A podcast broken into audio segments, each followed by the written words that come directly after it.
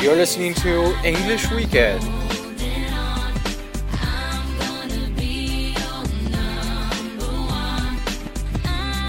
Every weekend we spend together to talk about everything in English or related to English learning.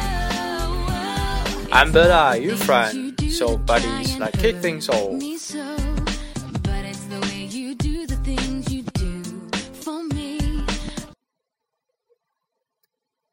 Hello everyone, this is Bella. You're listening to English Weekend. And in this part of the program, we are going to talk about and introduce and learn, lesson by lesson, the new conception English. And tonight, actually, specifically, I'm going to introduce you the new conception English 4, right? So first of all, first things first, I'm going to read the first lesson, Finding Fossil Man, and then I will introduce some methods of uh, memorizing the sentences and how to invent or remake your sentence. This method I will introduce you. Okay, so this is the project of today's program. So let's kick things off. Finding Fossil Man. We can read the things that happened 5,000 years ago in the Near East, where people first learned to write. But there's some parts of the world where even now people cannot write. The only way that they can preserve their history is to recount it as sagas. Legends handed down from one generation of storytellers to another these legends are useful because they can tell us something about the migrations of people who lived long ago. But none could write down what they did. Anthropologists wondered where the remote ancestors of the Polynesian peoples now living in the Pacific Islands came from. The sagas of these people explain that some of them came from Indonesia about 2,000 years ago. But the first people who were like themselves lived so long ago that even the sagas, if they had any, are forgotten. So archaeologists have neither history nor legends to help them to find out where the first modern man came from. Fortunately, however, ancient men made tools of stone especially flint, because these is easier to shape than other kinds. They may also have used wooden skins. And these have rotted away. Stone does not decay, and so the tools of long ago have remained when even the bones of the man who made them has disappeared without trace. Okay, so this is our passage. This is the uh, the text and we can find some very interesting expressions within it, such as, first of all, but there are some parts of the world where even now people cannot write. And actually, in the first sentence, we can read of things that happened 5,000 years ago in the Near East where people first learned to write. So we use where to connect the two sample sentences right? And in order to indicate the location, the very location that we're talking about, and from that point, we can we can develop a new sentence describing the location. For example, the first sentence we can read the things that happened five thousand years ago in the Near East. So we are talking about Near East. So we add where and following another simple sentence like people first learn to write. So the whole new whole complex sentence began. We can read things that happened 5,000 years ago in the Near East where people learned to write. And the second is um, similar, but there are some parts of the world where even now people cannot write. These are two simple sentences. First, there are some parts of the world, and now and then people cannot write. So we add in where in the middle of two simple sentences in order to create a new long one. and ended up having that some parts of the world where even now people cannot write. So this is a long and complex sentence.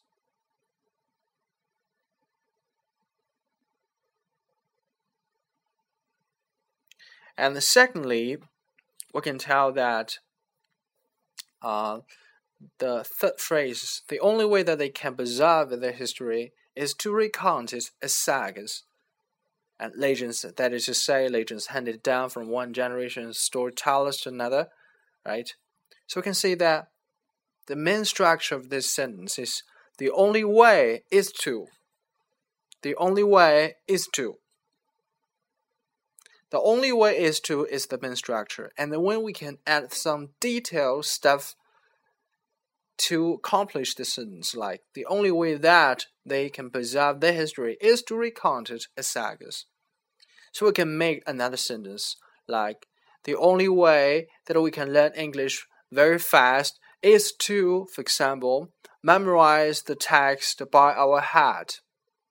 So we have a sentence um, uh, which whose main structure or which only way is to like the only way that we can learn English very fast is to memorize the text by heart.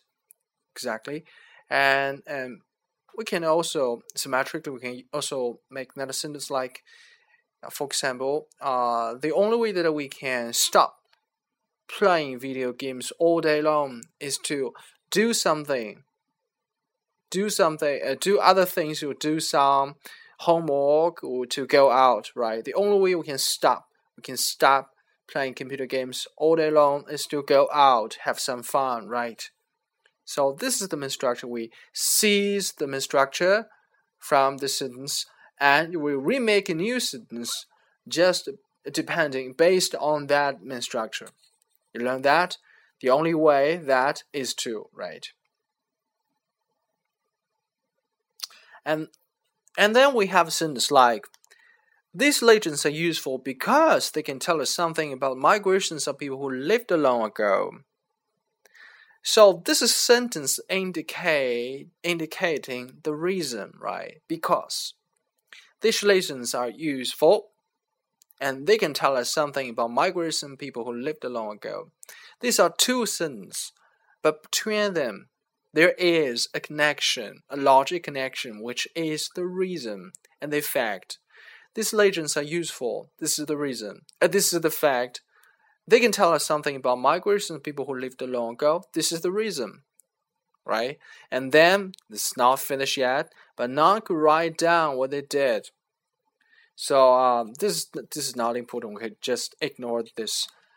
We, just to talk about this uh, reason effect connection in this uh, sentence. These legends, these legends are useful because they can tell us something about migrations of people lived long ago, right? So, what else expressions that you know uh, we could substitute this because in order to indicate reason, effect, connection, and of course is for, right? As, right? Size, right? These legends are useful for they can tell us something about migration people who lived long ago. These legends are useful as they can tell us something about migrations of people who lived long ago. And these legends are useful science. They can tell us something about migrations of people who lived long ago. These three are available. These are correct. You can say that. You can just change the because because because is something very um sort of a stereotype. And interesting is the second paragraph we have the first people who were like ourselves lived so long ago that if the sagas, if they had any, are forgotten. So archaeologists have neither history nor legends to help them to find out where the first man came from, first modern man came from. So in this paragraph, there are two sentences, okay? But the first one, most importantly, the first one somehow is that um, we can say the use of connection so long ago that so that the first people who, like or like themselves lived so long ago that even the sagas, if they had any, forgotten. So that, so that means something in in quantity turns up into quality. It means that you have so many things that that one thing turns into another thing. So that, okay. But we can use this to indicate reason effect connections as well. Exactly. Because uh, the first people who were like self did so long ago, this is the reason. Even the sagas, if they had any Alphagron, this is the fact. So because they lived too long ago, this is the reason. And the fact is that we cannot, we don't have the sagas. If they had any, the sagas are forgotten anyway. Somehow, it's like that. Okay, so we can see that for the reason effect connections, we have lots of expressions and and words to indicate. Okay. So uh, if we can change this phrase, this legends are useful because they can tell us something about migration some people lived a long ago.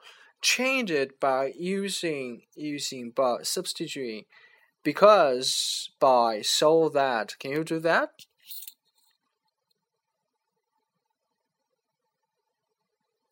For example, I can make phrase like, well,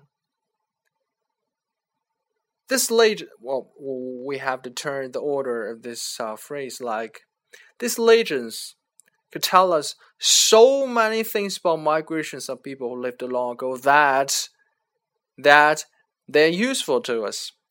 They're useful to us. Okay, because they can tell so many my so many things about migrations of people who lived long ago that they're useful to us. Can make another sentence so the meaning doesn't change. Okay, so this is the way learn English, learn foreign language. And we can find that in the third paragraph, this uh, another because. Fortunately, however, Asian men made tools of stone, especially flint, because this is easier to shape than other kinds. Because.